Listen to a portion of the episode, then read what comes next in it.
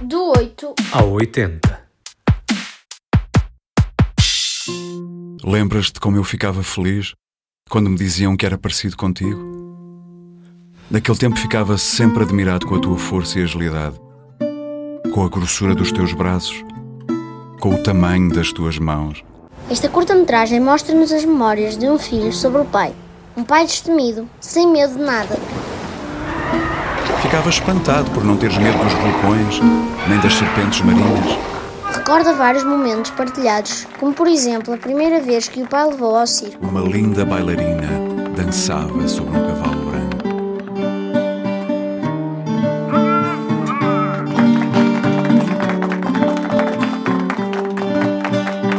Depois chegaram os trapezistas, que eu confundia com os anjos.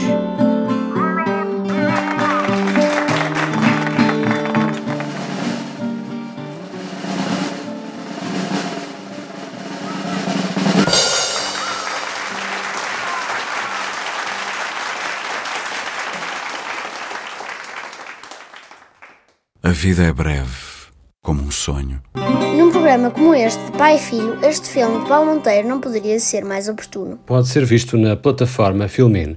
A tua sugestão deu-me uma ideia, João. Mais filmes sobre pais e filhos? De filmes, já falaste tu. Vou recordar algumas canções escritas, de pais para filhos. Por exemplo, em 2012, o rapper norte-americano Jay-Z lançou Glory, poucos dias depois do nascimento da filha. Muitos anos antes, em 1978, Robert Plant e John Paul Jones assinavam para alguns críticos a mais triste e mais sentida canção dos Led Zeppelin, All My Love, dedicada ao filho de Plant, que tinha morrido no ano anterior.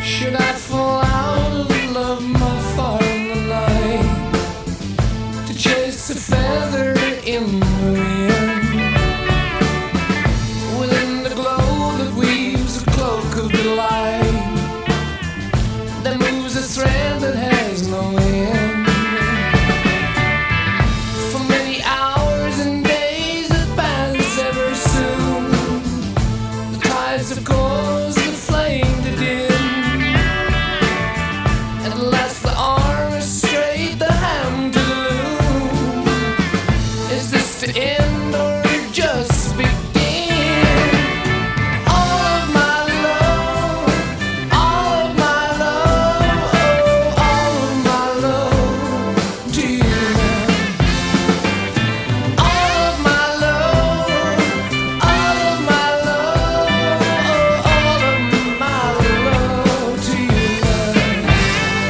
E se esta canção é triste, que dizer deste hino dorido de Eric Clapton?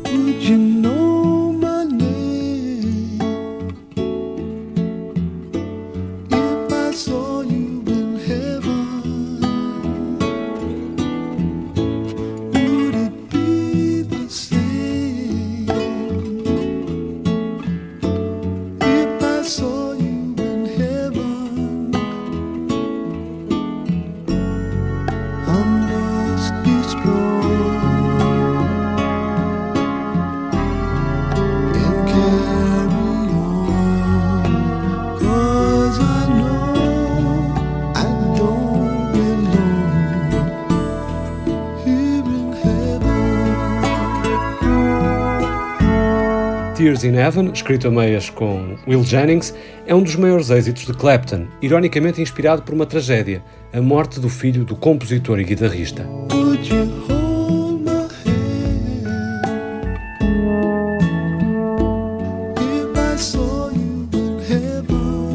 Em 1970, Cat Stevens tinha escrito o magnífico Father and Son, que já passou por este programa.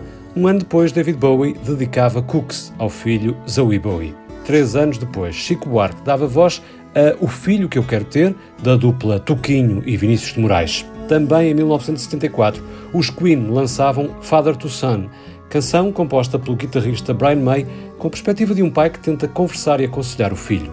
30 anos depois, a filha do guitarrista The Edge dos U2 inspirava Original of Species.